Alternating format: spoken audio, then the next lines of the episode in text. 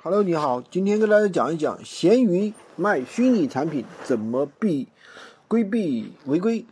很多人啊喜欢卖虚拟产品，因为虚拟产品的话这一块的话绝对是暴利的。像有很多，比如说做知识付费的一些产品，对吧？什么教程类的呀，这些东西的话，其实就是一次性的啊，一次性的投入。你可能在哪里买了一个教程，是不是可以长期的去卖给别人？那一次性投入，永续的一个。一个收入，但是这个东西的话很容易违规啊，完全避免是不可能避免的。卖虚拟的产品，其实账号的结局都是一样的下场，这就不讲了，这是避免不了的。所以说，只能是最大程度的延长被检测出来才是王道啊！直接跟大家讲干货。第一呢，就是见好就收，别无限制的上架。那么卖几天呢，就歇几天，钱是永远赚不完的，因为。机器时刻在计算你卖的是个什么东西，一旦是发现你是虚拟物品的话，你的账号就沦陷了。我的建议是卖一周就休息一周，或者是说每一个月的话就卖一周，多弄一些账号，轮流交替着啊。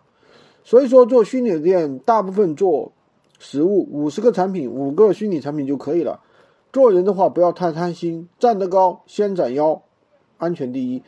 第二个的话，接客卖货，同样不要大意，回复不要再太快，总让客户加你微信不行。客户加你微信时，呃，先发图片啊，做出十张不同的图片，图片上的微信号不要用规则字体，轮换着发给客户，别总发一个图，迟早要出事的。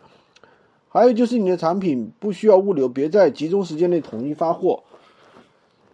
如果说你统一发货的话，什么无需物流，你明明是不同的城市城市同时见面交流，这不是很奇怪吗？明摆着就是假的。那么上面的话就是卖虚拟物品的大概的一个框架了。你要是还要去实操的话，当然还有很多的一些细节，对吧？